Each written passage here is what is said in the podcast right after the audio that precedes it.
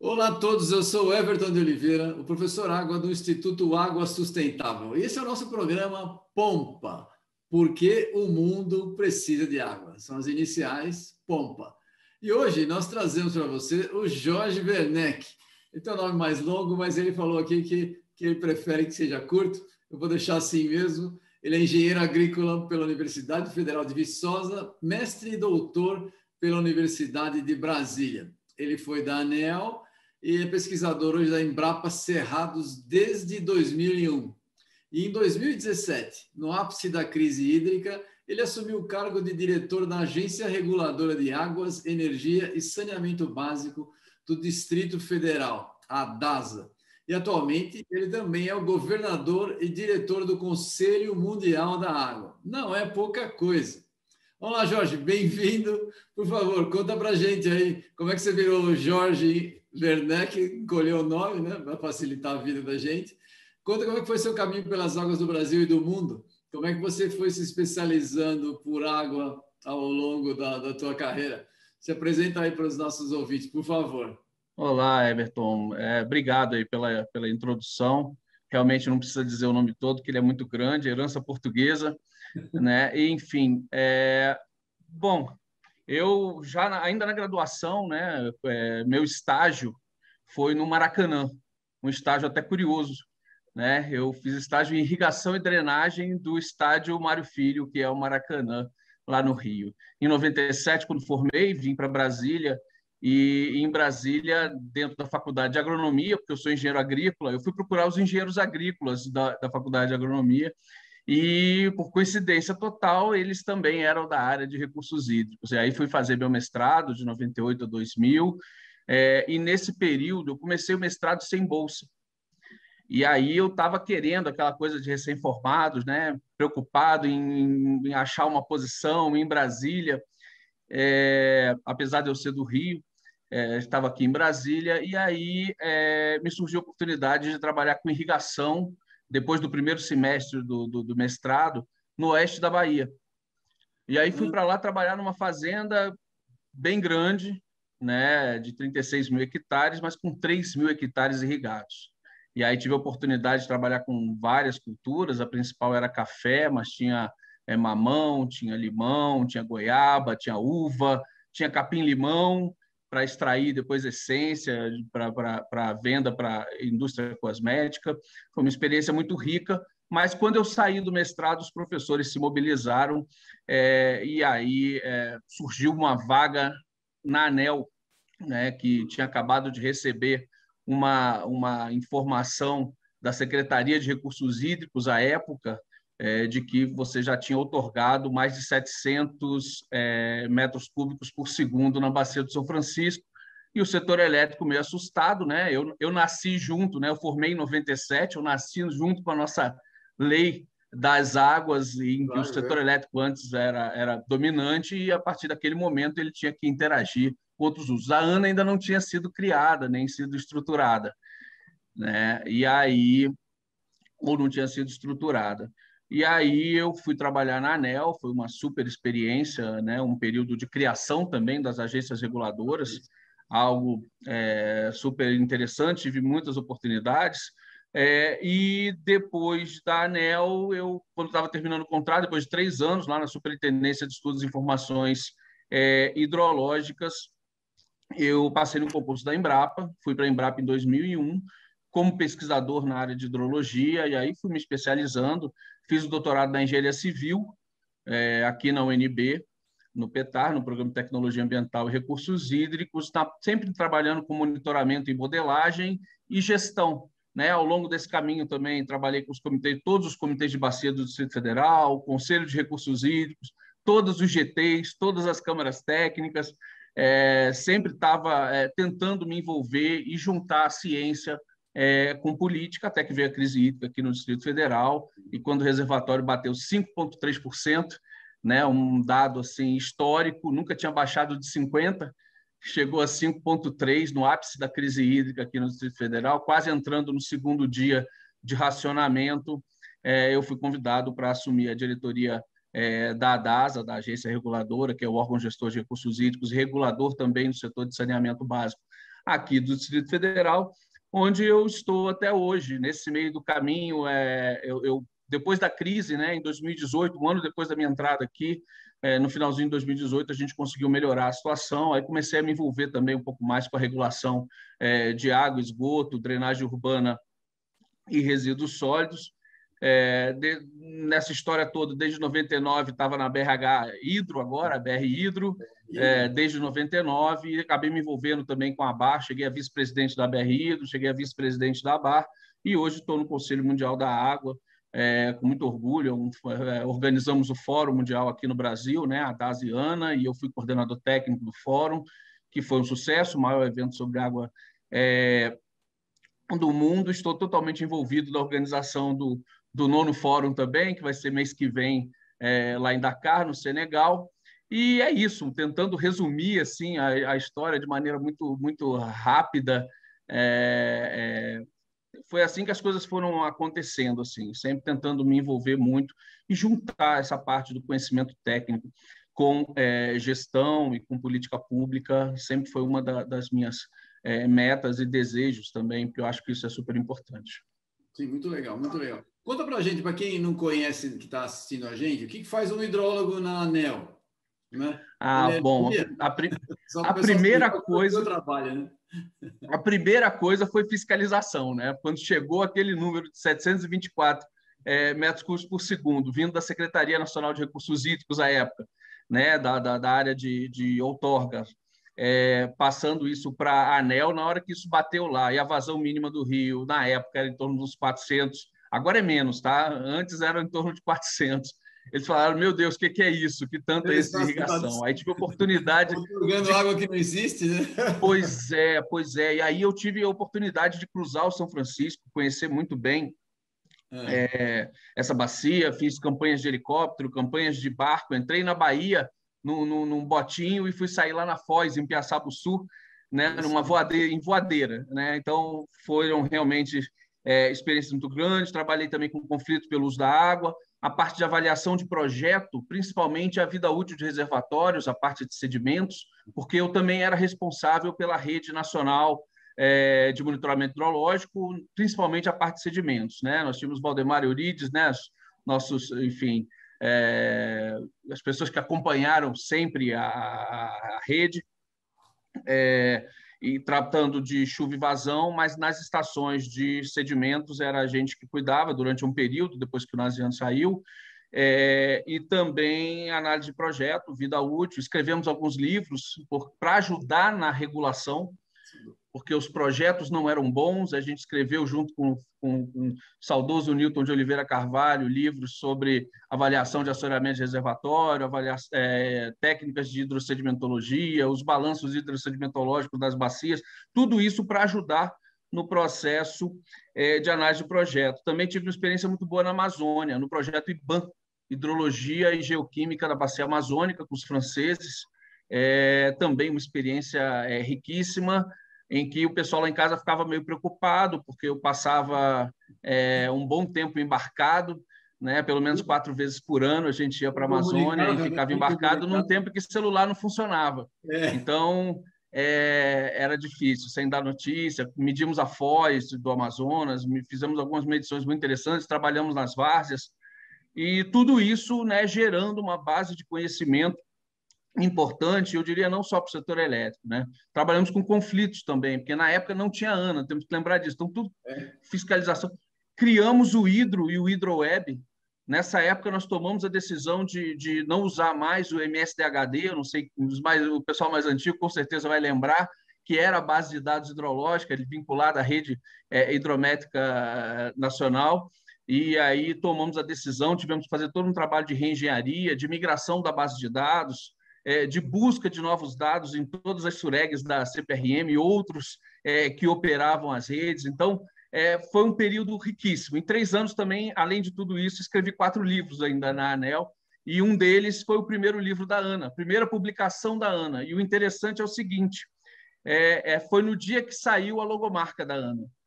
O dia que apareceu a logomarca da Ana, aí o Marcos Freitas, que era meu chefe na, na ANEL, e a gente estava escrevendo um livro também com o saudoso Arnaldo Sete, é, Introdução sobre Gerenciamento, Introdução ao Gerenciamento de Recursos do Brasil, o primeiro livro pós-lei também.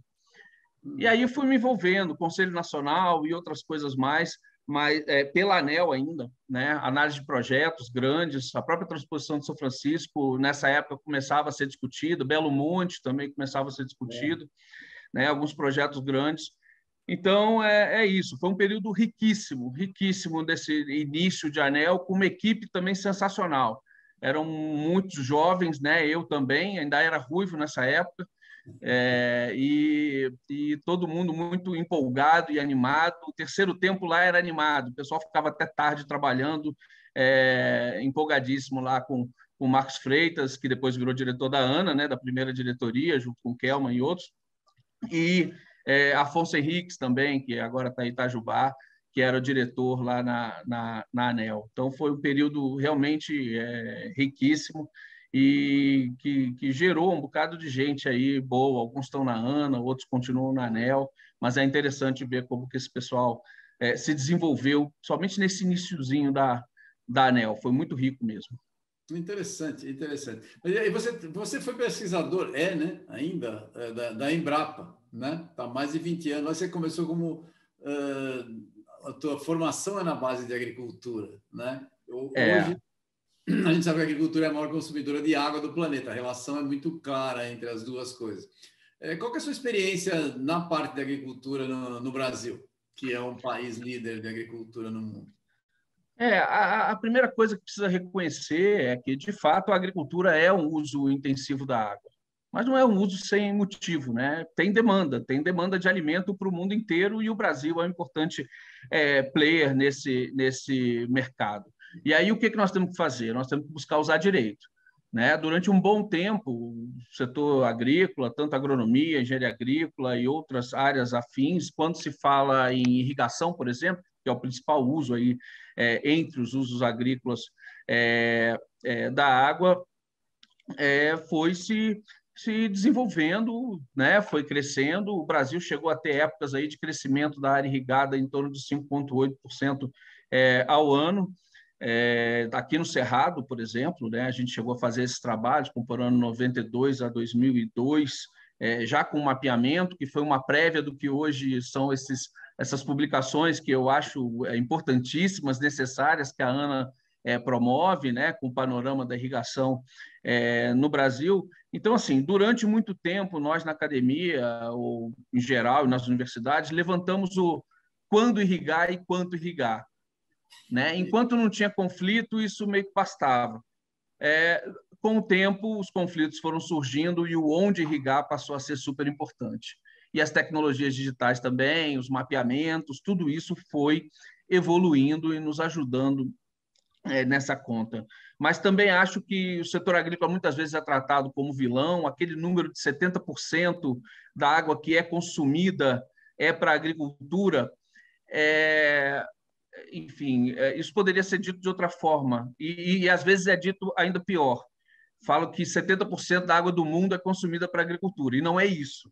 É 70% da água que é consumida é para agricultura, e não é em toda a bacia. Gestão de recursos hídricos é feita por bacia hidrográfica. Então, a gente precisa analisar Repete caso... para as pessoas entenderem os 70%. Não é 70% de toda a água do mundo consumida, não é isso?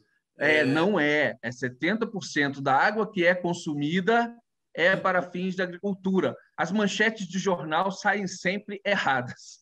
É impressionante, assim, o número. Assim, eu tenho algumas apresentações em que eu vou botando essas coisas. A última agora foi que 50% da água de todos os reservatórios do Brasil é, é, era, pra, era usado para irrigação. É, mais uma vez, não é 50% de toda a água que é estocada, mas do que é utilizar.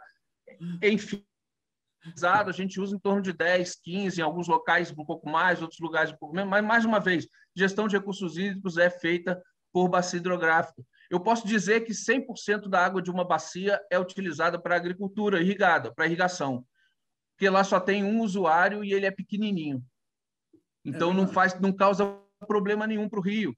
E tem outra, nós temos lei, nós temos outorga.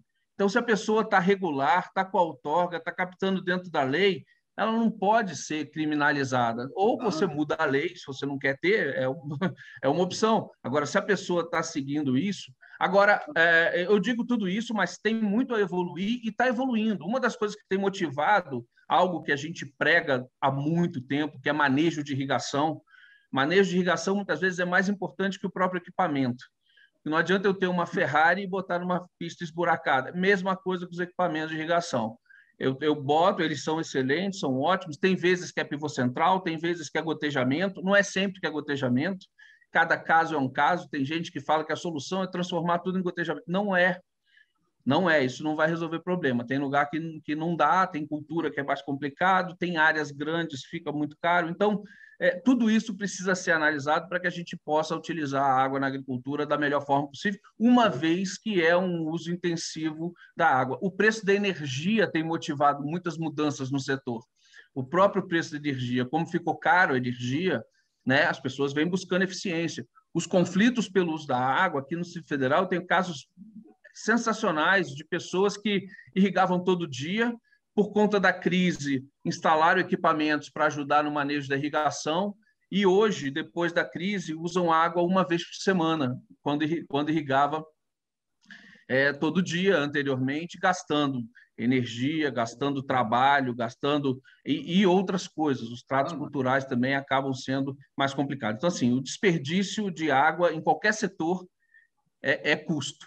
Então, o usuário, seja ele de qualquer setor, agrícola, indústria, urbano, né? Hoje a gente tem problema em todos eles, tá? E a gente precisa é, é, cada vez mais é, pregar e incentivar essas técnicas, sem falar na parte de manejo conservação de solo e água, né? As boas práticas agrícolas, os terraceamentos, é, plantio direto, são muitas é, a própria os cultivos integrados que não deixam o solo exposto para ter erosão não plantar na margem de rio, porque o risco de você ter é, né, acesso de determinados nutrientes ao corpo hídrico, então precisa criar um buffer ali, né? não estou falando nem de aumento de água, estou falando de criar um buffer para proteger realmente, para que você não faça intervenções muito pertinho ali do rio. Então, considerando tudo isso, você consegue ter uma agricultura, inclusive convencional, de maneira é, com impactos é, minimizados. Né? Poderíamos discutir de biodiversidade, de outras coisas, mas vamos ficar só na água aqui por enquanto. Muito legal, muito legal. É, você, nesse assunto que você falou aí, você poderia falar um pouquinho de, de outorga sazonal, porque tem, tem a ver com o seu assunto que você trouxe aí. E outra coisa, claro, é, claro. o problema de, de outorga de água subterrânea e superficial, quando tem uma disputa entre as duas, está pegando uma água próxima de um rio, né, aquela água é, o cara não quer tirar água do rio, então ele outorga a, água subterrânea que ele também está tirando do rio indiretamente. Como é que funciona essas coisas? É, bom, aqui no, no DF, né, até no período durante crise, pós-crise, a gente vem é, avançando muito nesse sentido. É, a outorga sazonal, primeiro, né? É, a gente tem que considerar que, bom, somente aqui no Cerrado, né, que a gente está aqui no Distrito Federal, é, coração do Cerrado, nós temos duas estações muito bem definidas, uma de chuva e uma de seca. E as disponibilidades hídricas são diferentes no período de chuva e no período de seca. Período de chuva, eu tenho bastante água, eu não teria problema de ampliar uma captação ou coisas do gênero, ou liberar um pouco mais de água, um pouco mais de outorga é, para as pessoas utilizarem, para fazer uma irrigação de salvamento, coisas do gênero. Porque o uso na cidade, ele não varia tanto. Ele varia um pouquinho, mas não varia tanto. Mas na agricultura, não. Quando está chovendo, você não irriga. Né? É. Quando para de chover, se você tem um veranico, que é comum aqui, durante o período de chuva, você tem 15 dias sem chuva. Isso pode prejudicar a sua safra. E aí você precisa entrar com uma irrigação de salvamento. Essa água, no período de chuva, é mais tranquilo de otorgar. Agora, no período seco, como a gente tem quatro, cinco, seis meses, às vezes até é, sem chuva, chega no final do período seco, os rios estão baixos. E a gente tem níveis mínimos para respeitar. Então, eu não posso já dar a mesma outorga que eu dou nesse período seco, o período úmido. E justamente nesse período é quando eu tenho maior demanda de água para a agricultura, que as plantas estão evapotranspirando, que é uma beleza, né? Para poder crescer, para poder produzir. Então, tem toda uma discussão sobre se pode, em determinadas bacias, você pode até ir para uma terceira safra para utilizar água de irrigação nesse período seco, outras bacias não. Então, tudo isso é analisado no momento da, da outorga, por isso que ela é sazonal. Ela é sazonal considerando tanto a, a, sazonalidade da oferta de água, em função do regime de chuvas, quanto a variabilidade é, da demanda, né? Que, por exemplo, a irrigação tem uma variabilidade muito grande. Como eu disse antes, é, na parte de abastecimento é, há uma sazonalidade, no período secos costuma usar um pouco mais de água também, mas a variabilidade, a variação não é tão grande assim que justifique até uma outorga sazonal. O que a gente faz é que quando está vertendo, a gente acaba liberando também um pouco mais, dependendo da situação. Quando o reservatório está vertendo, a gente né, até libera que se capte um pouco mais para poder encher outros reservatórios, também fazendo uma gestão integrada aí quando você pode fazer isso aí, quando você tem superposição de, de sistemas de abastecimento público. Tá? Também é outra, é outra história. Vamos agora para a outorga integrada, água superficial e subterrânea, isso. que a gente também busca fazer aqui no Distrito Federal.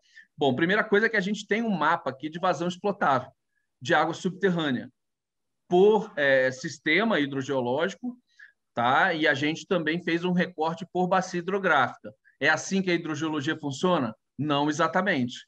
A, a bacia não coincide exatamente, mas a gente considera isso para a gente fazer gestão. O Distrito Federal ele é dividido em 41 unidades de gestão, unidades hidrográficas, são bacias hidrográficas ou pedaços ou trechos de bacias hidrográficas, às vezes mais de uma até, tá? E a gente tem isso tudo muito bem monitorado. Hoje nós temos uma rede de monitoramento é, muito boa aqui no Distrito Federal. Mas, enfim, voltando, nós temos esse mapa de vazão explotável por é, aquífero, por sistema hidrogeológico e por bacia hidrográfica. Isso nos dá. Aí fizemos um estudo junto com o NB que tem qual vazão que eu posso extrair de cada uma delas, de cada uma dessas bacias. Né? A gente fez todo por mapeamento e tal, pela área, para saber quanto que tira. A gente também tem qual que é a vazão média dos nossos poços, por sistema hidrogeológico, por bacia, tudo muito bem mapeado. E a gente pegou né, um percentual daquela água estratégica que fica armazenada um pouco mais profunda no solo, né, no sistema é, já fissurado, e pegamos também do poroso, isso tudo a gente tem é, muito bem é, definido e aí a gente tem uma quantidade de água que pode ser explotável, enquanto as outorgas que vão sendo pedidas estão dentro desses limites que nós estabelecemos, daquilo que é fixo, mais um pedaço do que é variável da água no solo, do estoque de água no solo, a gente é, concede outorga. Mas só concede outorga se tiver água no rio também. Então a gente também analisa a vazão no rio, porque se eu estou com a minha vazão no rio comprometida, a água é a mesma, a água é uma só. E aqui é bom que se diga, a gente fez vários estudos aqui em bacias experimentais, como pesquisador da Embrapa até, é, em torno de 80% a 90% da água que corre nos nossos rios é proveniente do solo. Né? Então, só de 10% a 20%, dependendo da bacia, é escoamento superficial, que são umas 15, 20 chuvas por ano. Esse ano está um pouquinho mais, já é a terceira zona de convergência do Atlântico Sul que entra aqui, está chovendo um bocado também, está chovendo bastante, tanto é que nós estamos com os três reservatórios é, vertendo. Aí a preocupação vira para a drenagem, mas enfim, vamos seguir aqui na, na outorga. Então, assim a gente faz a integração. Atualmente a gente esse é um problema tam... melhor, né? Atualmente é, é um problema é, melhor. É, não sei qual que é melhor, depende, depende da situação. Não, não vou dizer que tem problema melhor aí, não. São dois problemas sérios. Mas é, assim a gente consegue integrar. É, a gente tem um sistema de monitoramento, inclusive de poços, o que é assim difícil. Uma rede de monitoramento de água subterrânea não é simples. Para você ter uma ideia, é, durante minhas pesquisas, uma das minhas bacias experimentais, onde eu desenvolvi meu doutorado, inclusive integrando água superficial e subterrânea, é, eu tinha 60 poços em 100 quilômetros quadrados, ou em 10 mil hectares. O que é uma rede assim que ninguém tem, que ninguém tem mas é, é muito complicado alguns poços você, inclusive, modelar. É, e saber qual que é a zona que, que cada poço representa, ou qual a área que ele representa, também não é simples. Né? Mas ele me deu uma ideia geral que me ajudou, inclusive, a explicar muito da crise hídrica que nós passamos aqui no hum. lugares a gente tem basicamente uma crise de recarga. Óbvio que tem questões de gestão, de investimento, de outras coisas, Mas aqui no Distrito Federal, a gente nunca tinha medido chuva abaixo de 800 e teve ano que a gente teve chuva de 600. O nível do lençol freático, de uma forma geral e média, tá, desses poços, ele rebaixou 3, 4 metros. E isso fez com a minha, que a minha vazão mínima dos meus córregos aqui no Distrito Federal, porque o Distrito Federal está numa região de nascente, só tem córrego, não tem rio. Né? A gente tem a nascente do, do Tocantins Araguaia, do São Francisco, do Paraná, e tem gente que acha isso uma grande vantagem. Não, a gente só tem corguinho, a gente só tem rio muito pequeno. É isso e isso trouxe dificuldades, porque vazões mínimas que eu media antes de 700, 800 litros por segundo passaram para 100. Nossa. E não foi sem motivo que o nosso reservatório aqui chegou a 5,3% e ainda com uma gestão muito forte é, um monitoramento muito forte, acompanhamento é, é, muito bom. Obviamente, tivemos que avançar muito em termos de governança, gestão, é, a interação entre os setores, para poder, em comunicação com a sociedade também, é, e uma relação, estabelecimento de relações de, de, de confiança que acabaram tornando a coisa mais simples. Mas é isso, a gente tem tentado fazer outorga aqui no, seguindo o livro direitinho, tentando integrar água superficial subterrânea, tentando também considerar a sazonalidade. Tentamos trabalhar com algumas outorgas coletivas, em alguns momentos funcionou, outros não. Tá? E devo dizer que a gente tem algumas experiências aqui muito boas também de participação dos próprios produtores rurais do sistema de monitoramento. Né, utilizando satélite com aplicativo, em que hoje a gente pode acompanhar algumas bacias críticas é, pelo celular, o que também é, nos dá uma flexibilidade um de gestão. Como assim? Né? Conta um pouco mais isso aí, como é que funciona? É, a, os produtores, a gente teve que entrar com um processo de alocação negociada com alguns produtores ou algumas regiões do Distrito Federal, com 50, 60, 70 pivôs centrais. Tem gente que não sabe, mas o Distrito Federal tem 34 mil hectares irrigados, o que não é pouco para o quadradinho, né, para o nosso território, mas principalmente no lado da Bacia do São Francisco, né, que veste para a Bacia do São Francisco. E aí é... não é simples o processo de alocação negociada, você tem que sentar, negociar com todo mundo, e aí rolava uma suspeita. As pessoas ficam, né, em, às vezes, sem muito conforto. Eu estou cortando aqui minha água, mas será que meu vizinho está cortando? Ontem eu passei lá e ele estava irrigando. Está né? Tá seguindo ou não está seguindo as regras que foram estabelecidas e acordadas com a ADASA? Devo ressaltar aqui também o papel da Emater, importante nesse processo de negociação, mas em determinado momento, os produtores vieram à, à ADASA e falaram: oh, nós vamos comprar um sistema de monitoramento, cada um vai pagar X, vai ter um, um pagamento por mês de X, eles mesmos, e nós vamos repassar esses dados para a DASA é, acompanhar também. Tudo com aplicativo de celular com o sistema de monitoramento. A gente sabe qual pivô está funcionando, que horas. São os pivôs, tá? São 70 pivôs já dentro desse sistema. E isso criou praticamente um modelo de autogestão né, de, de, dos recursos hídricos nessa bacia, porque a gente estabelece as regras, todo mundo junto. Tem regra também, se, for, se a situação estiver pior do que aquela que é planejada, também a gente estabelece antes como que vai ser a divisão disso e eles é, acompanham também. E aí eles vendo que o, que o vizinho está cumprindo, todo mundo cumpre. Acabou o problema praticamente na bacia com informação. E aí o que, que acontece? Às vezes um pivô de um quebra, às vezes tomba, às vezes não está funcionando, às vezes faltou luz. Aí ele coloca lá na listinha, fala: olha, alguém pode trocar comigo? O meu horário era à tarde, aí pode passar para de manhã. O meu horário era hoje, posso trocar com alguém? Alguém irriga hoje ou amanhã? Eles passaram a fazer isso por conta deles. E isso é um sonho, né? Eu acho que é, um, é um sistema assim sensacional. E veja que com informação né? E, obviamente, tendo um órgão gestor estruturado, forte, para poder é, dar todo esse suporte também, né? É, tivemos que, é, é obviamente, a gente conhece né, que também foi feito isso, foi contratado uma empresa para medir a vazão de todo mundo. Então, hoje a gente tem um acompanhamento da vazão que é captada e a gente tem uma estação lá na ponta que as vazões mínimas têm que ser respeitadas. E são PCDs. Hoje a gente tem quase toda a nossa rede aqui do Distrito Federal, boa parte dela com é, estações telemétricas que transmitem dados é, também por satélite diretamente aqui para os nossos computadores.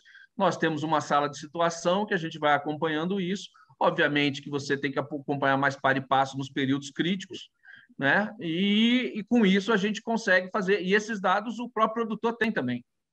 Né? Então, todo mundo sabe quando que vai entrar um corte a mais, um corte a menos, e isso facilita e simplifica demais é, a gestão dos recursos hídricos. A gente tem avançado é, bastante, o próprio processo de alocação negociada já avançou é, incrivelmente. Os produtores, com o tempo, o primeiro ano é um pouco mais difícil, o segundo ano já entende muito mais. A gente teve algumas bacias que os produtores tiveram que mudar de cultura.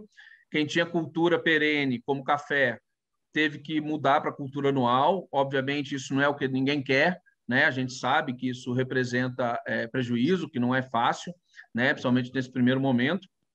Mas ele entendeu que ele estava convivendo numa bacia complicada, né? Também promovemos tubulação dos canais que perdiam muita água, enfim, várias ações vêm sendo tomadas para que a gente tenha uma gestão é, adequada dos recursos hídricos, com menos é perda, mais eficiência, menor custo para a sociedade. Fazer, perdão, desculpa interromper. Dá para fazer isso no, no, numa área maior, porque o distrito ele é relativamente pequeno, né? É, tem alguma experiência que você conhece no Brasil em áreas no maiores? Tocantins no Tocantins tem uma experiência muito interessante no projeto no, no projeto Formoso é, me parece que tem funcionado muito bem teve uma intervenção da justiça esse sistema foi implantado lá e salvo engano eles eles é, tiveram alguma premiação aí no prêmio Ana também é, bem, bem interessante, muito, muito interessante. A gente vinha tentando assim, a gente até esteve em contato com eles para ver se a gente evolui ainda nesses nossos sistemas, né? É, não só com a vazão e com a hora, mas às vezes com medição da própria vazão é, em tempo real e transmissão desses dados. Então, é, a gente tem buscado sempre é, evoluir aqui na ADASA para que a gente tenha controle. A gente até publicou uma resolução aqui na ADASA a pandemia atrapalhou um pouco na implementação dela, de, de passar um pouco dessa experiência para outras bacias aqui do Distrito Federal, obrigando que os produtores é, meçam ou tenham algum sistema de monitoramento da vazão que captam. Porque dos rios a gente está cuidando e está cuidando bem, estamos com a nossa rede é, bem ajustada, tem bastante informação. A densidade de estações aqui é muito grande e já tem em torno de 40, 50 PCDs funcionando. E aí a gente precisa conhecer a, a CAESB a gente já conhece, porque é tudo hidrometrado. A companhia de saneamento, né? A água para a população a gente conhece. Os poços a gente obriga que tenha hidrômetro e é, os usuários acima de 5 litros por segundo que monitorem suas capa captações e encaminhem essas informações também para a DASA, para que a gente possa fazer, ter um conhecimento, aumentar o conhecimento, melhorar o conhecimento, melhorar nossas outorgas, para que a outorga seja cada vez mais próximo do, do real captado, que isso libera para o desenvolvimento de outras atividades, ou não, dependendo de como são esses usos, né? E, e, isso, obviamente, bom, informação nunca é demais. E sem informação, fazer gestão é impossível. Então, é, a gente tem buscado é, evoluir sim nesses. Você nesses falou 5 litros por minuto, não é muita água para abaixo disso? Dá para irrigar, dá para irrigar né, 7, 8 hectares. Foi o que a gente pensou, né? Porque é principalmente para o agro. E aí os outros pequenos é aquilo. A gente começa com isso. Na hora que e se tiver bacia crítica, se tiver bacia crítica, a gente pode mexer na regra, Nossa, tá? Mas como isso foi algo válido para todo o Distrito Federal, a gente fez uma conta e isso representaria 80%, 90% da nossa demanda. Hum. Tá?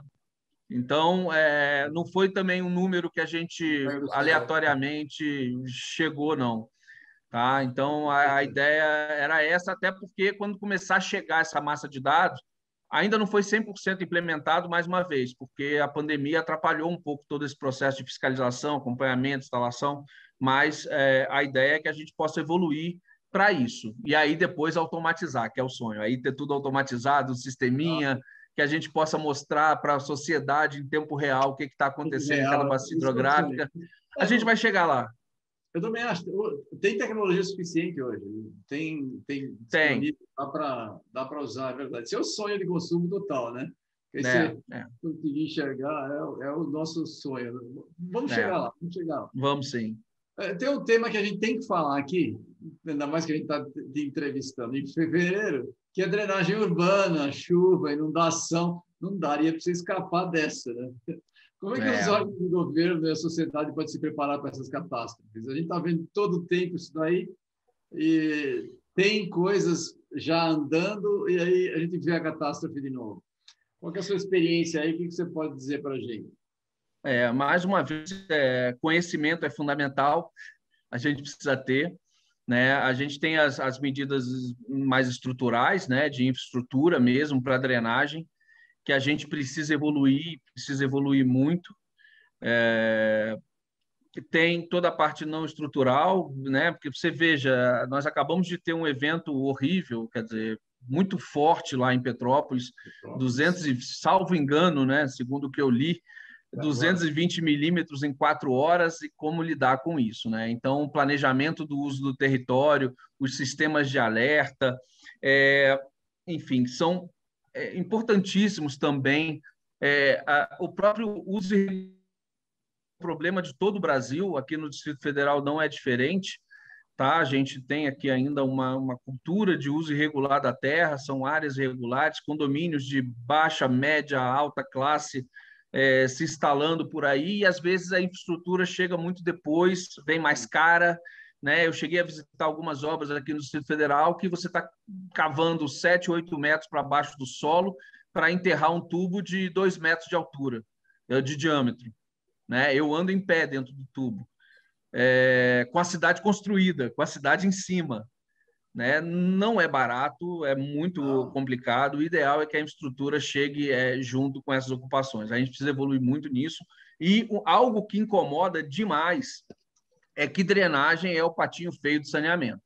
Né? Algo que todo mundo fala, já é, já essa frase é escutada é, há muito tempo e nós estamos também tentando mudar um pouco essa realidade. Aqui na DASA, a gente tem feito vários estudos é, para subsidiar a área de drenagem urbana. É, eu só queria lembrar, até antes de eu falar disso, é o seguinte: água e esgoto, nós pagamos tarifa. É. Resíduos sólidos, nós pagamos taxa, a taxa de limpeza urbana. E drenagem? Drenagem fica totalmente dependente da, da fonte SEM ou da fonte do governo, é, é mais complicado. E para nós, assim, pense você como presidente de uma empresa como essa que lida com drenagem. Você não tem recurso garantido, você não tem nada que diga quanto dinheiro você tem para gastar, ou você tem um planejamento que pode mudar a qualquer momento. Aí isso acaba dificultando também a assinatura de um contrato de gestão. Então, é a área mais difícil, assim, inclusive para nós, eu vai agora falando como regulador, é super difícil, porque eu preciso ter um sistema estruturado, legalmente, inclusive, para poder subsidiar isso aí, legalmente e financeiramente, para estruturar isso aí, para eu poder ter um contrato, no mínimo um contrato de gestão, para que eu possa. A lei traz isso, a 14026, acho que em um tempo curto eu espero que isso evolua. né? Porque é um assunto complicado, porque pode se, pode se é tornar mais uma taxa, pode se tornar mais uma tarifa. Ninguém quer pagar assim, desse jeito. Agora, nós queremos resolver o problema de drenagem. A gente está falando de vida humana, né, que não tem preço. Então, a, a gente precisa, de fato, acho que o principal, o tema principal, porque conhecimento a gente tem, saber o que tem que fazer, a gente sabe, é, não é de hoje. Estão aí as soluções baseadas na natureza, cada vez mais a gente puxando a drenagem para cima. Nós também estamos fazendo isso nas nossas resoluções, que antes a drenagem era aquela coisa de tirar a água o mais rápido possível do ambiente. Não, agora nós queremos que infiltre. A gente que estava discutindo de água subterrânea há pouco claro. tempo, é importante para a recarga. Nós temos tecnologia é, para isso também. E, e, e, é isso. A gente aqui no, aqui no Distrito Federal, só para você ter uma ideia, a, a gente não tinha um cadastro digital da rede. Então, a DASA tem um convênio com a UNB, a gente vem aí há uns 3, 4 anos fazendo o cadastro da rede de drenagem, porque como é que você vai fazer manutenção como você, sem você conhecer a sua infraestrutura? Então, está sendo um trabalho hercúleo, assim, em outra oportunidade, eu queria mostrar os mapas, que antes era tudo no... no ainda, tem, ainda tem planta no nanquim de projeto, né? E que a gente está transformando isso tudo em digital. Hoje a gente tem cada bueiro mapeado. Né? A gente também fez um levantamento de qual seria o custo da drenagem dentro do Distrito Federal, só da drenagem, né? para poder cuidar dos bueiros, limpeza, manutenção, crescimento de infraestrutura, é, a parte administrativa, o que, que a gente precisaria. Fizemos um mapeamento também, utilizando programação em rede, é, bem detalhado das áreas, é, das áreas impermeáveis por lote dentro do Distrito Federal. Hoje a gente tem isso mapeado, inclusive dizendo o que, é público e o que, é privado. Tá? Então é uma super base, muito mais detalhado, não dá para comparar com o IPTU. Foi um trabalho de mapeamento que foi feito é, realmente para que a gente tivesse isso. E nós estamos com um projeto de lei aí, né, verificando a oportunidade de, de colocar isso em prática para poder, de fato, institucionalizar. Mas, claro, assim, não é simples, não é algo... É, é, a discussão é, não é fácil. Nós temos um grupo aqui com Secretaria de Obra, com o governo, nós da DASA e outros, é, estudando qual a melhor forma da gente conseguir é, avançar é, nessa discussão. Temos escrito manuais, manual de controle de erosão, controle de sedimento em obra, porque isso atrapalha muito o sistema é, de drenagem. Estamos fazendo agora um mapeamento de zonas de mapa de risco, né? Mapa de risco tanto de erosão quanto de inundação, por tipo de chuva, por tempo de retorno, tudo isso muito bem é, mapeado. Nós temos tido problemas aqui no Distrito Federal com, com com alguns alagamentos dentro da cidade, as nossas tesourinhas, infelizmente, algumas delas, o pessoal até brinca que são as cataratas das tesourinhas da, do, da Asa Sul, da Asa Norte, para quem tesourinha, conhece aqui o Distrito explica Federal. Que é tesourinha, porque tesourinha é só aí no Distrito Federal. Tesourinha é um cruzamento, assim, é um retorno, um passa por cima, outro passa por baixo, enfim, forma aquela florzinha assim, é, mas é, tem uma parte que desce, passa, passa por debaixo de um viaduto e essa área fica cheia d'água em alguns pontos aqui do Distrito Federal, alguns pontos da W3, quer dizer, as vias importantes aqui do Distrito Federal sofrendo com isso, fora as cidades satélites. Fora não, tem que estar dentro. tá? Que se você, às vezes. E aí nós também montamos, é importante que se diga, é, um sistema, o Sincurb, em parceria com a UNB, com a CAESB, com a Companhia de Saneamento, com a Universidade de Brasília e com o órgão ambiental, o IBRAM, é, montamos uma rede de monitoramento de chuvas intensas em zonas urbanas do Distrito Federal. A sigla é Sincurb. Tá? É, a gente está tá com, com 60 pluviômetros é, monitorando dados a cada cinco minutos para que a gente conheça as chuvas do Distrito Federal, para que a gente possa é, rever, avaliar se o problema está sendo de projeto, se o problema não é de projeto, se as chuvas mudaram, se não mudaram, qual que deve ser as chuvas de projeto para a nossa região. Então, todo um trabalho aí, inclusive junto com a academia, é importante, é, para que a gente possa ter um conhecimento cada vez é, melhor para subsidiar projetos, na verdade, para subsidiar a solução dos problemas, para que a gente não tenha mais esse tipo de situação. Mas aí, volto a dizer, problema de uso e ocupação do solo irregular, a gente também precisa dar um jeito no Brasil, né? Você chega em alguns outros países da Europa aí, você fala, nossa, mas o pessoal não ocupa essa área aqui, não?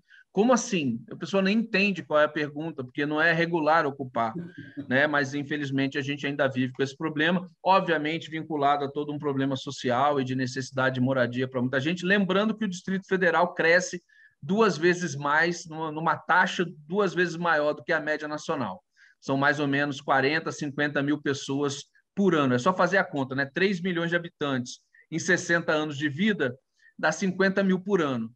Só para vocês terem uma ideia de qual o desafio do Estado, né? não digo nem de governo, mas de Estado, é, para lidar com essa situação. Então, precisamos avançar e precisamos avançar rápido. Mais uma vez dizendo, a gente está lidando com, com vida humana quando a gente está falando é, de drenagem urbana.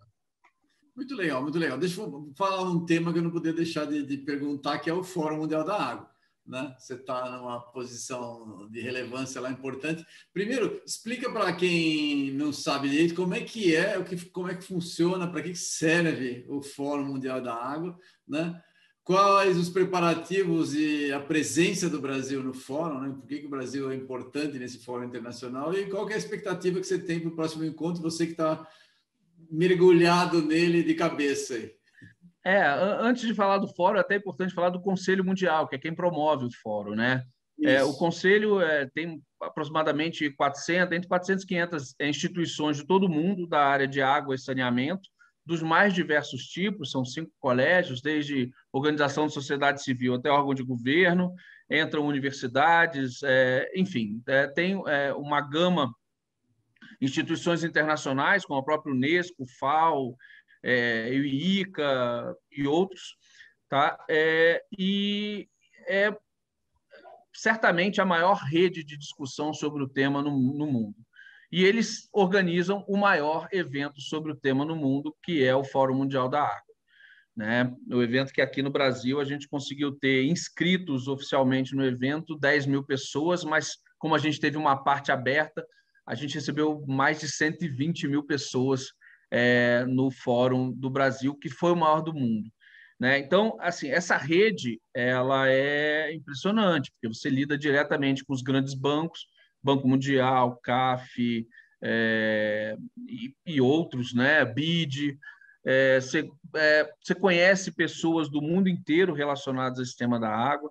Tem um grande objetivo que é inserir a agenda da água ou a água na agenda política, que é algo também é, super relevante fora toda a discussão técnica, né? Quando você vai para o fórum, você tem alguns processos, como o processo político, que aí você tem encontros ministeriais, encontros de chefes de Estado, encontros de parlamentares. Aqui no Brasil, nós fizemos do, do pessoal da Justiça, é, juízes e, e procuradores, é, e, e, isso cria uma massa é, e, além disso, uma rede né? Porque hoje em dia eu costumo brincar aqui com os colegas, né?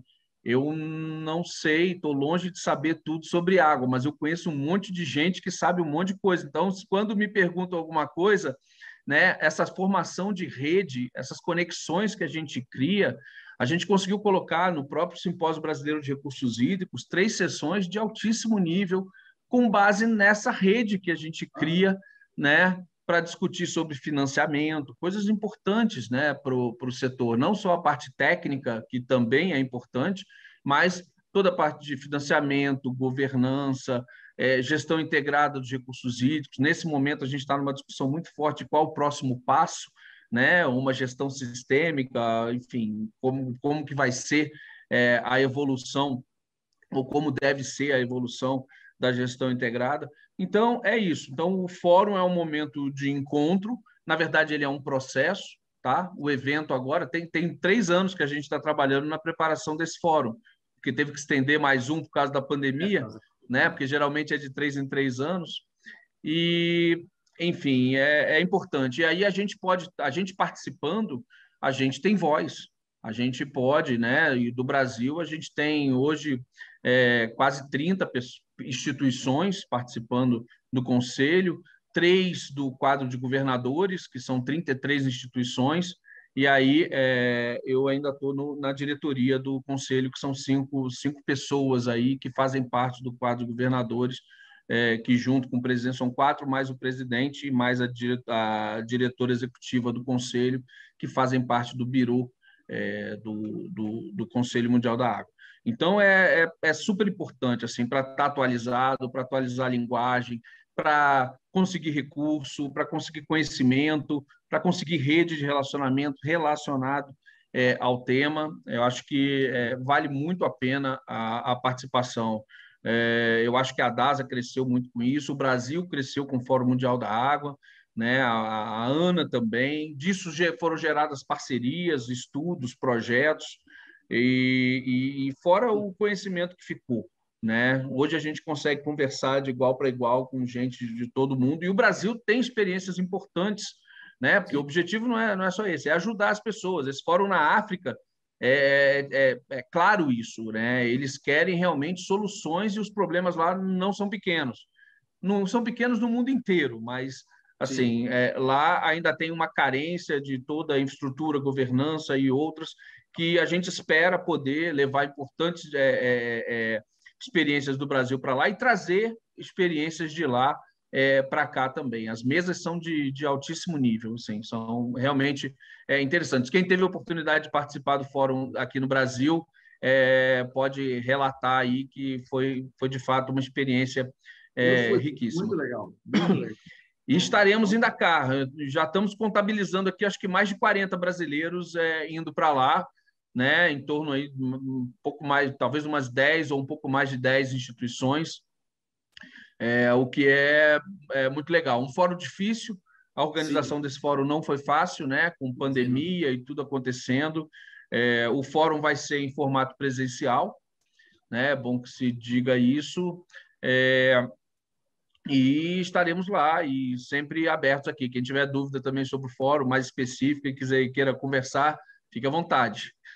O, o, quais são alguns dos resultados que você consegue é, mostrar para as pessoas do fórum aqui no Brasil?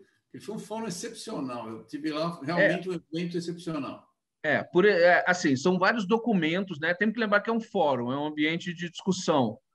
E, e, é difícil você separar muitas vezes assim. Vamos falar do resultado é, é, concreto do fórum de discussão. Quanto o fórum ajudou no novo marco de saneamento? Quanto o fórum ajudou no marco hídrico? Ou nas discussões que têm acontecido é, por aqui? É, eu posso dizer, né? A gente, a gente aqui na DAS a gente é, conquistou um, um, prêmio, na verdade que não é da não é da DAS, é o projeto produtor de água do Pipiripau, que tem 20, quase 20 parceiros. É, o, o fórum nos deu a linguagem para poder submeter um projeto em nível internacional e ficar em segundo lugar do mundo com um projeto brasileiro é, super interessante, sabe? Então, é, isso a, a, abre portas, abre fonte de, de, de recurso né? Nós temos alguns projetos com BID que surgiram dessas articulações, não exatamente para o produtor de água, mas com a utilização de softwares do BID, HidroBID e modelos hidroeconômicos para lidar é, com a água, em que a gente está estudando, está estudando a evolução disso. Várias parcerias, com certeza, da ANA, da, da DASA e dos outros que participaram.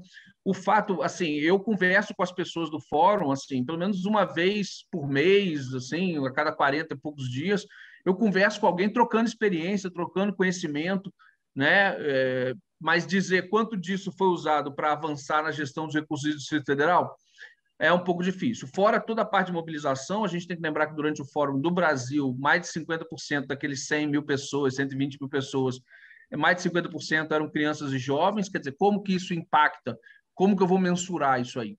tá? Mas quem quer falar também da parte de, de, dinheiro, o que foi investido no fórum foi teve retorno na parte de hotel, de não sei o quê, tudo isso também foi contabilizado, né? Com ocupação aqui do Distrito Federal, movimentação da economia. Então, assim, são, são é, vários pontos, desde o ponto de vista técnico até econômico, né? Que tanto é que nesse ano tínhamos seis candidatos para organizar o fórum. E eu acho que o país cresce, sim. Eu acho que o nível de discussão ele muda de patamar. O fato da gente ter trazido o judiciário tem decisões hoje do judiciário que citam documentos do fórum. Né? Então, é, mais uma vez, como contabilizar quanto vale isso? Né? Então, é, agora a gente está levando, né, a DAS está terminando agora, é, já aproveitando pra, até para fazer um, um pré-comunicado, né? A gente está lançando três livros: um sobre água e desenvolvimento, um sobre água e sociedade e o outro água e meio ambiente. Todas as sessões do fórum e daí separar boas é, ideias, boas soluções que podem ser replicadas é, e que têm chances de ser replicadas para botar nesse, nesses livros, nesses três livros aí que a gente deve lançar no fórum. Ainda está indo para a gráfica, né? Então a gente está aqui correndo com, com, com, tudo, com a tradução, vai ser um livro em português e inglês, e a gente deve lançar lá no, no, no, no Fórum Mundial da Água. Quer dizer, mais uma vez, é conhecimento, são boas técnicas, boas experiências, essa troca de experiência acaba sendo é, riquíssima para todos.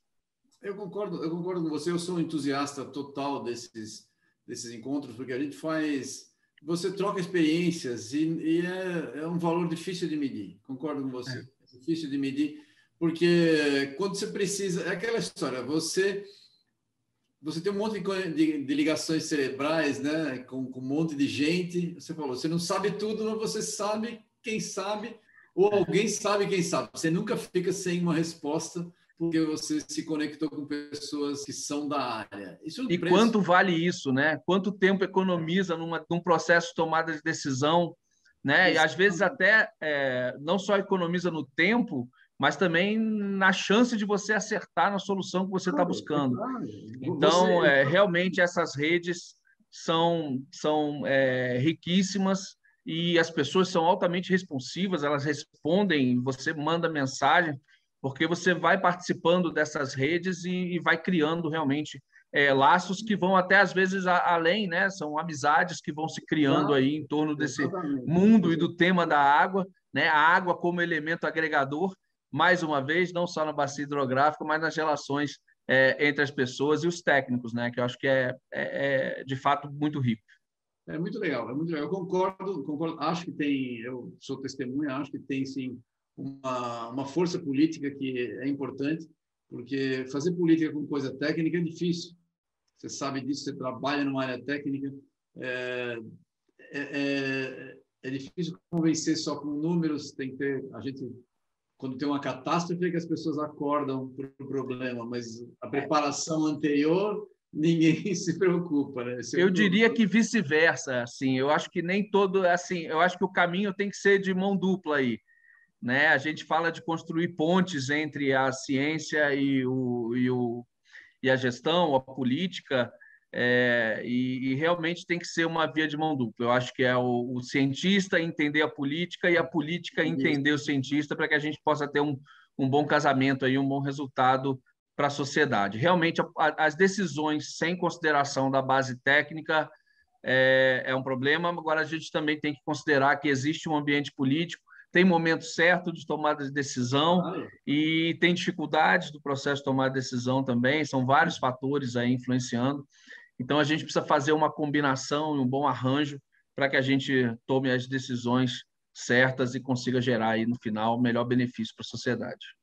Concordo, Esse é importante. Concordo.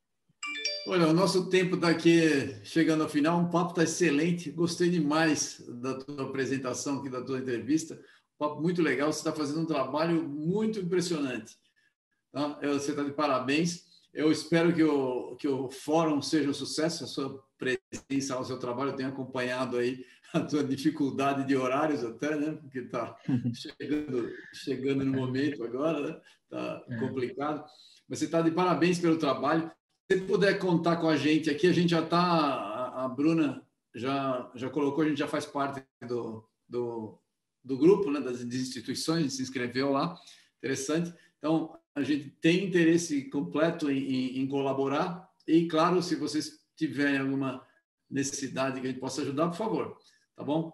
Então, eu gostaria Eu agradeço de muito. mais a sua presença. Por favor, faça as considerações finais. Eu que agradeço demais e dizer que é, que é todo um trabalho de uma equipe grande, tem muita gente boa envolvida aí em toda essa trajetória, seja na, na, na ANEL, na Embrapa, aqui na DASA, equipe sensacional aí, totalmente dedicada, né? Os diretores aqui também, todos eles comprometidos é, com, com o avanço do setor, com a implementação de coisas novas, né, que a gente precisa estar aberto para isso também, e para a manutenção dos avanços. Então, é, é importante isso, que a gente continue é, ligado. Agora choveu bem, mas não é porque choveu bem que a gente pode desligar a chavinha. A gente acompanha aqui o consumo de água e se manteve praticamente o mesmo pós-crise tá? Porque aqui a gente tá, é, é isso, é seguir monitorando, seguir acompanhando e tomando as decisões certas para a gente encontrar os caminhos evoluindo tanto na parte técnica quanto na parte de regulação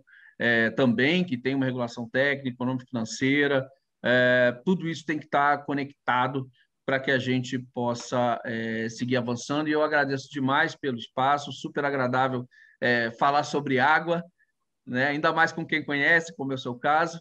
Tá bom? E um grande abraço aí, mais uma vez. Muito obrigado. Muito obrigado a todos. Obrigado, Jorge. Parabéns de novo pelo teu trabalho. Pessoal, a gente teve aqui a presença do Jorge Werneck. Nós vamos distribuir esse trabalho dele. Por favor, fiquem ligados. Os, os links vão estar todos aqui embaixo para vocês acessarem o, o, material do Fórum Mundial da Água, do Conselho Mundial, os trabalhos da DASA. São muitos trabalhos interessantes. Os livros que ele, cita, que ele citou vão estar aqui os links para vocês darem uma olhada. Vários dos livros são acesso livre, concorda, Jorge, para as pessoas. Então você não vai ter nem que pagar, é só baixar. Tá bom? Tá tudo ligado aqui embaixo para vocês olharem. Um abraço a todos, muito obrigado. Obrigado, Jorge, parabéns pelo seu excelente trabalho, pela sua dedicação e paixão pela causa. Obrigado, Everton. Um grande abraço. Um abraço, tchau.